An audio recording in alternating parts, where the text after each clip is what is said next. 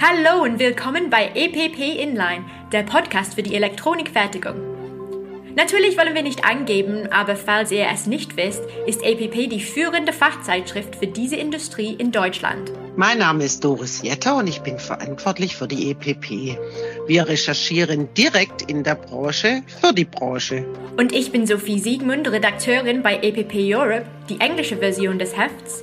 Ja, wie ihr merkt, bin ich Engländerin bei jeder Folge laden wir Expertinnen und Experten aus der Branche ein und besprechen aktuelle Trends mit dem Ziel, komplexe Themen auf eine leicht verständliche Art und Weise zu diskutieren und dabei noch unterhaltsam zu sein.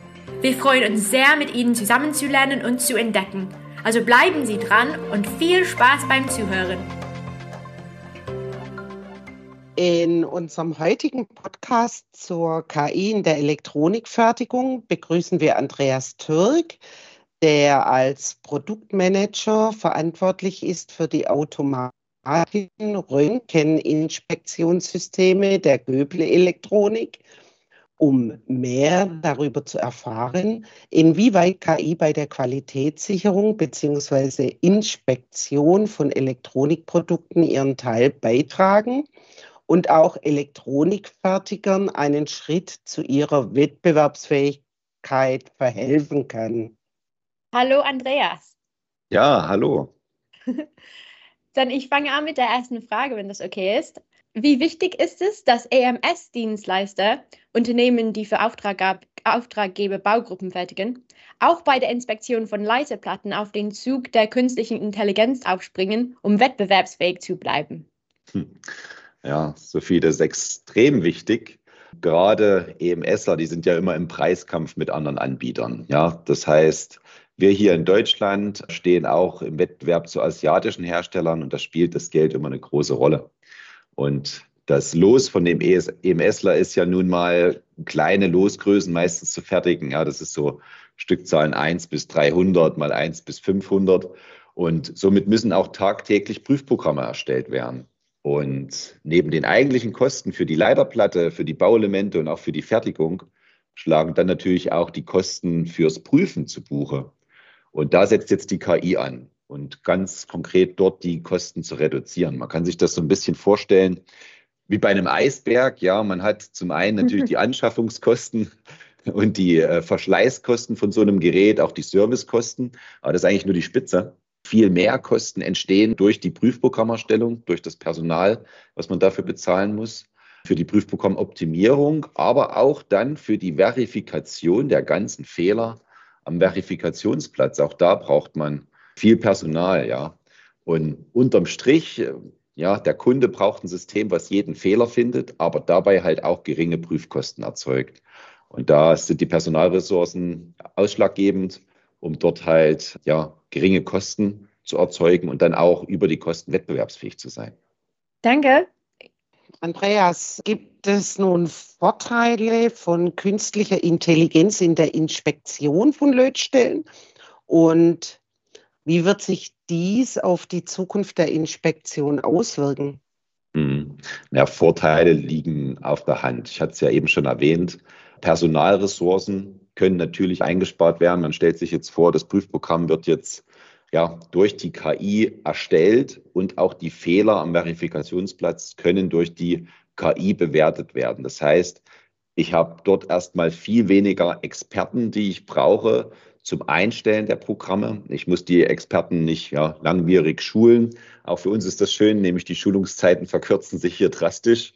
Und darüber ergibt sich natürlich der, der riesige Vorteil. Gerade auch bei der Klassifikation von Fehlern haben wir das so ja, im Feld beobachtet. Die Fluktuation bei Mitarbeitern, bei diesem Verifikationspersonal, die ist recht hoch. Dann kommt wieder frisches Personal, muss angelernt werden. Die müssen eigentlich die IPC kennen. Und wenn hier die KI schon unterstützt bei der Entscheidung, was ist jetzt gut, was ist ein Fehler, dann ist das natürlich ein rieser, riesen Zugewinn. Ein weiterer Vorteil entsteht natürlich auch dadurch, dass jetzt anspruchsvolle Prüfaufgaben, also ich, ich sage da beispielsweise aus dem Bereich Röntgen, die Head-in-Pillow-Findung oder auch das Prüfen von Schrift, die nicht ganz sauber gedruckt ist auf IC. Solche anspruchsvollen Dinge können jetzt über die KI mit erledigt werden. Das war früher immer recht aufwendig, das, das anzutrainieren, das vernünftig zu finden. Und hier ist der Vorteil halt über die KI, die da wirklich auch feine Nuancen unterscheiden kann und solche anspruchsvollen Bildverarbeitungsaufgaben dann lösen kann. Ja, ansonsten Vorteile ergeben sich ja nicht nur bei der Programmerstellung, bei der Verifikation, auch sowas wie Maschinenstillstandszeiten beispielsweise. Die KI ist jetzt schon in der Lage, beispielsweise in unserem System zu schauen, hat sich jetzt die Stromaufnahme von dem Achssystem erhöht. Sprich, muss ich demnächst mal die Achse schmieren und reinigen, weil sich hier der Reibwert erhöht hat. Auch das sind Dinge, um dann frühzeitig in die Wartung zu gehen und hier Stillstände zu vermeiden. Und weil du nach der Zukunft gefragt hast, naja, die Zukunft ist schon mit dem Ziel, ein vollautonomes Inspektionssystem zu haben. Das heißt, der Traum ist bereits in der Arbeitsvorbereitung, ja, wenn der Auftrag kommt, bitte fertige mir jetzt mal die Platine ABC, dass dann in der Arbeitsvorbereitung schon das Prüfprogramm entsteht und ab der Stückzahl 1 eine Inspektion stattfinden kann. Ja, das ist eigentlich das, das Kampfziel für die nächsten Jahre. Du hast vorhin ähm, über Personalkosten gesprochen, dass man bei, mit KI Personalkosten sparen kann. Und Automatisierung und KI sind Buzzwörter, die oftmals damit in Verbindung stehen, dass unsere Jobs wegfallen und wir arbeitslos werden sollen. Kannst du uns vielleicht einen Einblick geben, wie der Weg zur vollautonomen Inspektion aussehen könnte? Ja, was ja. für eine Rolle wird künstliche Intelligenz spielen? Also Sophie, die gute Nachricht erstmal vorweg. Aus meiner Sicht wird das Personal zur Prüfprogrammerstellung und auch zur Fehlerverifikation nicht arbeitslos werden. Ja, das Personal kann dringlich auch an anderen Stellen im Unternehmen eingesetzt werden, wo quasi noch Lücken sind. Also da denke ich, äh, brauchen wir keine Angst haben. Ähm, das Wichtige ist, du hast ja gesagt, welche Rolle spielt die künstliche Intelligenz auf dem Weg zur autonomen Inspektion? Und hier muss man eigentlich mal sich zurücklehnen und mal ein bisschen in die Vergangenheit schauen. Wenn wir den, den Bereich Inspektion, AOI, SPI, AXI betrachten, dann gab es in der Vergangenheit immer wieder so ja, einen technologischen Wandel. Beim AOI, da haben wir angefangen mit analogen Kameras, analoger Beleuchtung und irgendwann kamen dann digitale Kameras, es kam LED-Beleuchtung auf. Dann gab es wieder ja, Hardware-Neuerungen. Man hat Kameras von der Seite eingestellt, äh, sogenannten Schrägblick. Die LED-Beleuchtung war auf einmal multispektral. Man konnte aus verschiedenen Richtungen die Szene beleuchten mit verschiedensten Wellenlängen. Und jetzt, naja, über die letzten fünf, sechs, sieben Jahre kam dann auch die 3D-Technik dazu. Das heißt, man konnte wirklich die Topologie der Leiterplatte und der Lötstellen erfassen und äh, im Röntgen beispielsweise auch 3D betreiben in Form von einem CT oder von einem Planar-CT. Aber wenn ich das so erzähle, fällt eigentlich auf, das waren immer wieder technologische Wandel in Bezug auf die Hardware, also ein Paradigmenwechsel in der Hardware. Jetzt stehen wir erstmalig an dem Punkt, wo der Wandel durch die Software passiert, eben durch die KI. Und hier kann man es eigentlich auf dem Weg, ja, du hast ja nach dem Weg äh, in der Zukunft so ein bisschen gefragt, kann man es eigentlich mit dem Auto gut vergleichen. Beim Auto gibt es ja auch fünf Stufen. Denk mal, hat jeder schon mal von gehört. Das ist dann so vom assistierten Fahren zur Teilautomatisierung, zur Hochautomatisierung, Vollautomatisierung, fahrerlos und so weiter und so fort.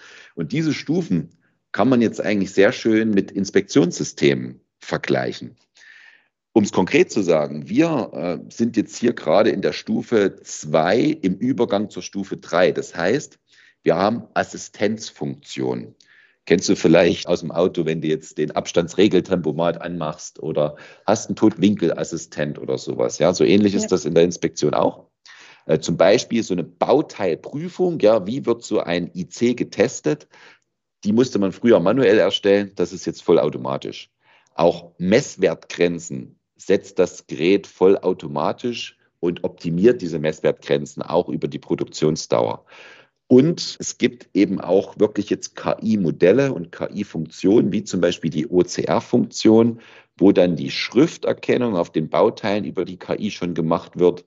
Oder auch im Bereich der Röntgeninspektion, wo man versucht, Lufteinschlüsse schon mit der KI zu detektieren, was früher immer ein Riesenaufwand war, das Ganze einzustellen.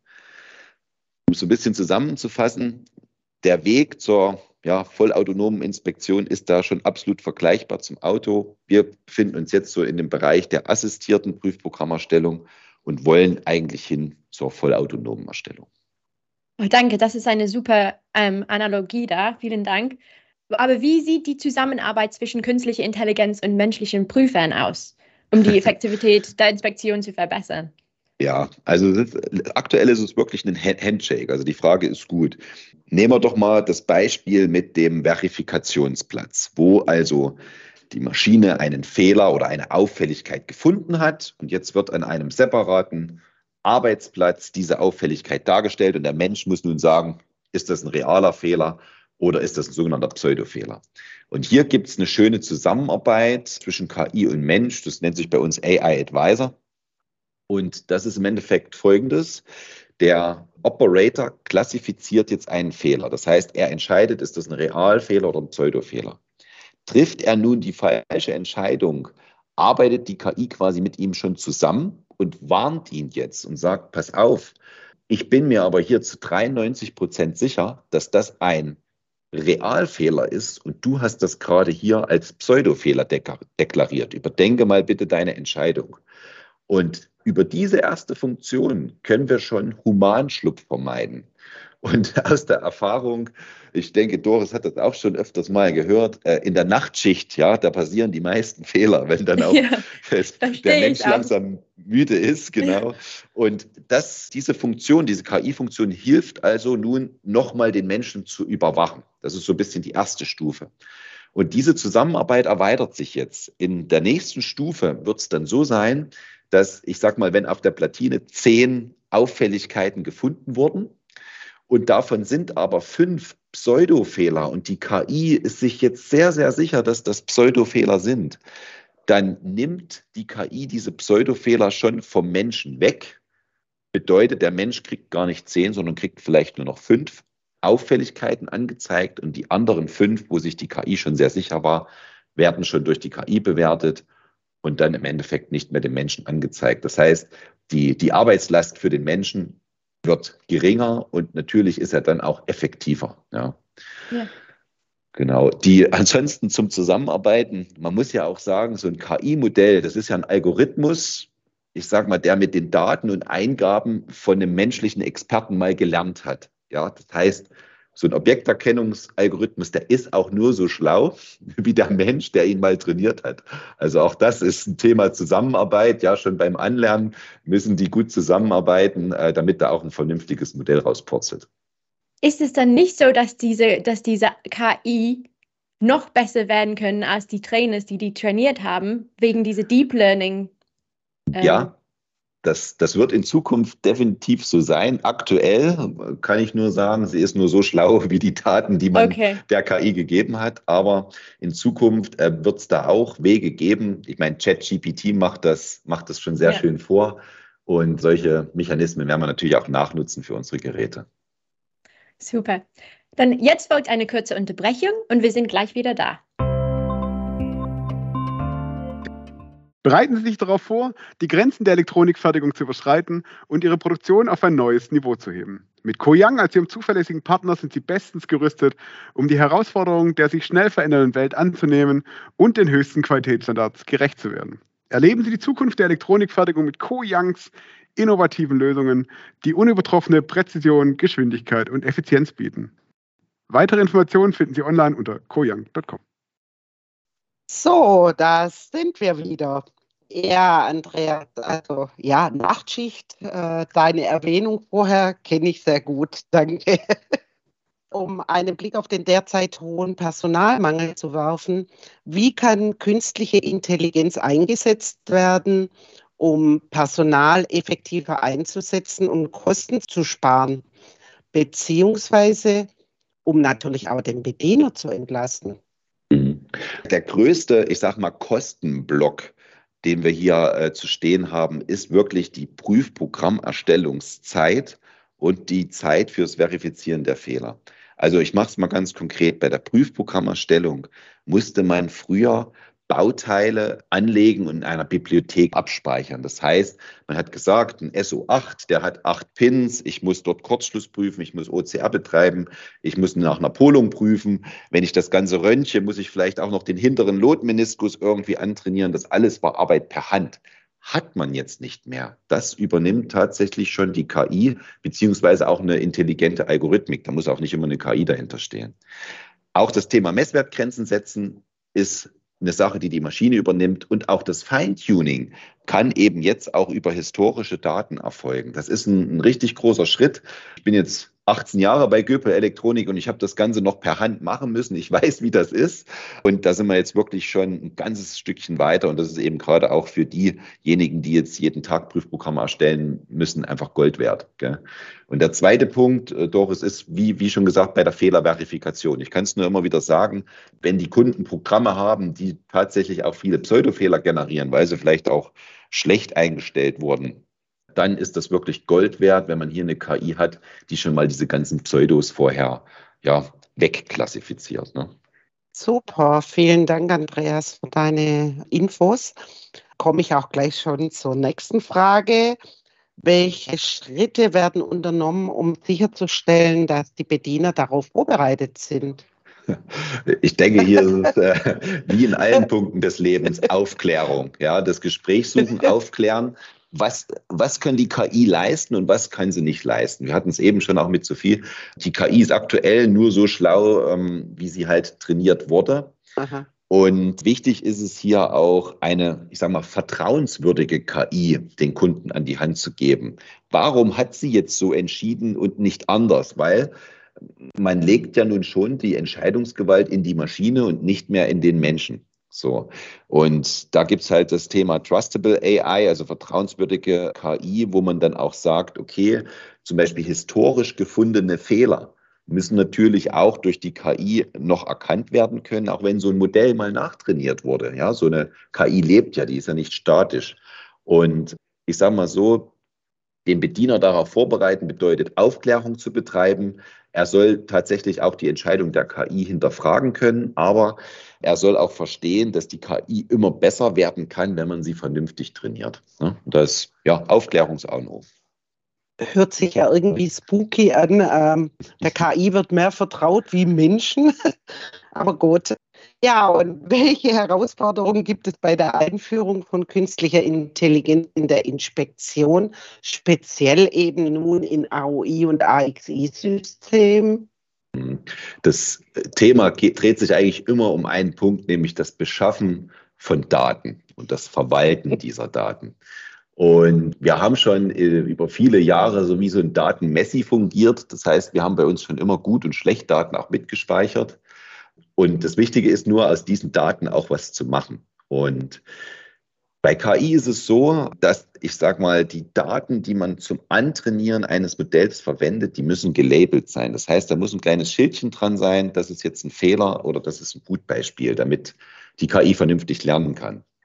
Und man kann das zum Beispiel, wenn man jetzt ein Modell anlernen will, was Katzen erkennen soll, ja, dann reicht es nicht, hunderte Bilder von, von Katzen eines Typs dem Modell zu geben und nur zehn Bilder von einem anderen Typ, denn das kann die Daten absolut verzerren.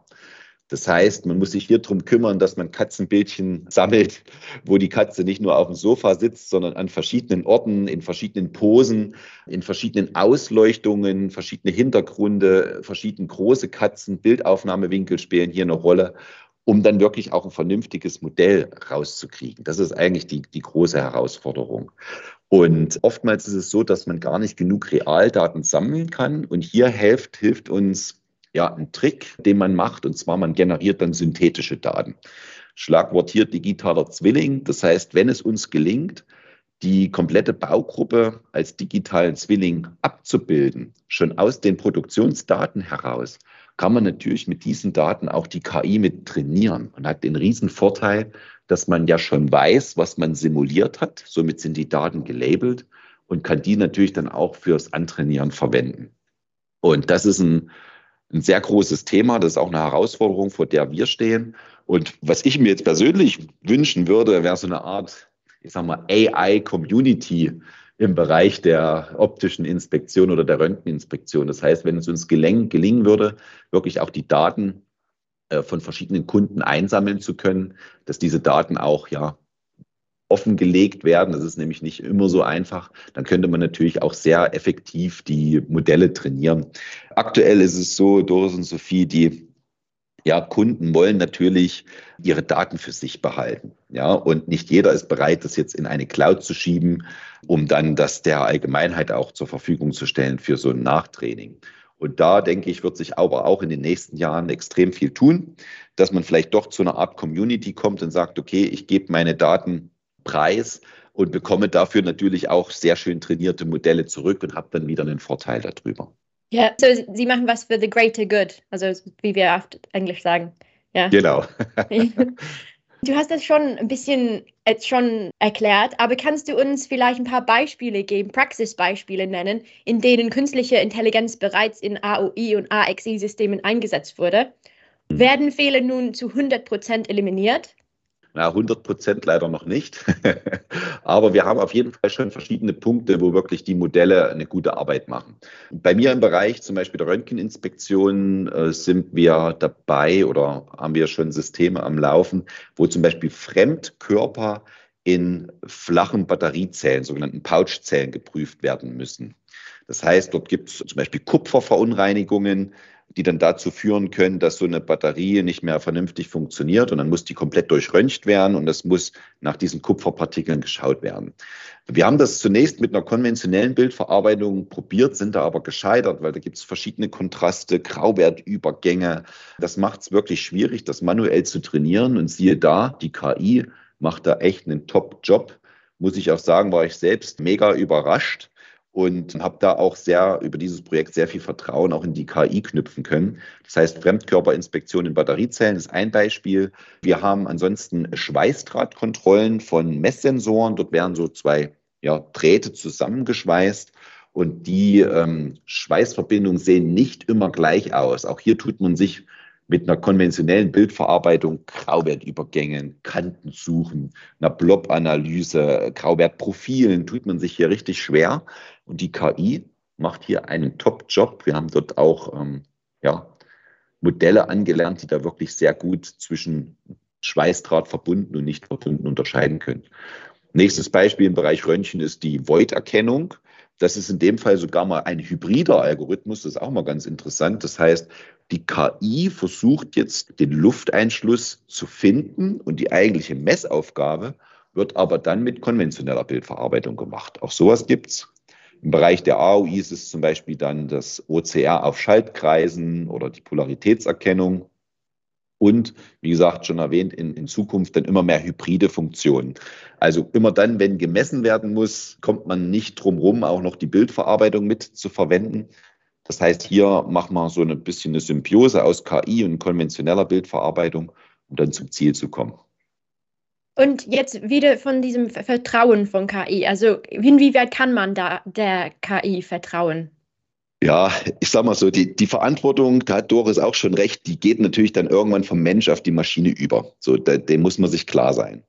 Äh, früher haben wir selbst die Fehlergrenzen gesetzt, nun macht es die Maschine. Und deshalb ist es wichtig, auch zu verstehen, warum die KI jetzt so entschieden hat und nicht anders. Und da setzen wir zum Beispiel auf sogenannte Heatmaps. Das heißt, wenn die KI mit einer, mit einer, mit einem hohen Vertrauen, einer hohen Konfidenz den Fehler als Fehler bewertet hat, dann kann man jetzt im Bild highlighten, welches Merkmal im Bild hat jetzt zu diesem Fehler geführt. Also Konkret, wenn jetzt zum Beispiel Lot fehlt an einer gewissen Stelle, dann wird diese Stelle rot eingefärbt. Oder wenn jetzt, ich sage mal, ein Kurzschluss zwischen zwei Pins ist, dann wird auch dieser Kurzschluss rot eingefärbt über so eine Art Heatmap. Und somit gewinnt man natürlich dann auch Vertrauen, weil man jetzt weiß, warum hat denn die KI so entschieden? Weil das war in der Vergangenheit immer so ein Problem. Man hatte zwar dann eine Zahl, ich sage mal eine, eine Sicherheitszahl über diese Konfidenz, aber man hat nicht genau gewusst, wo ist jetzt dieses Merkmal, was das, was das Netz angeregt hat. Mhm. Und wichtig ist auch bei dem Thema Vertrauen, Sophie, die, wenn ich jetzt ein Netz nachlerne und ein Modell nachlerne, dann muss ich mir hundertprozentig sicher sein, dass die alten Fehler halt auch noch gefunden werden. Ja, es darf dann kein Schlupf erzeugt werden. Und das machen wir bei uns auch, dass im Endeffekt das Modell dann nochmal gegengeprüft wird und erst wenn die 5000 Fehler, die es zuvor gefunden hat, immer noch gefunden werden, dann wird es freigegeben. Ah, okay. So man, man testet zuerst die, KI. Okay. Ganz verstehe. genau. Danke. Super. Vielen, vielen Dank für deine Zeit heute, Andreas. Ähm, ich denke, damit sind wir am Ende angekommen. Ich hoffe, es war interessant für alle und ein spannendes Thema. Ich denke, da wird äh, in den nächsten Monaten weitaus mehr Informationen geben. Nochmal meinen herzlichen Dank. Ja, vielen euch. Dank. Ja, sehr gern. Vielen Dank, dass ihr diese Folge zugehört habt. Wenn Inline euch gefällt, sag's bitte weiter und abonnieren auf Spotify, Apple Podcasts oder wo auch immer ihr Podcasts hört. Bis zum nächsten Mal.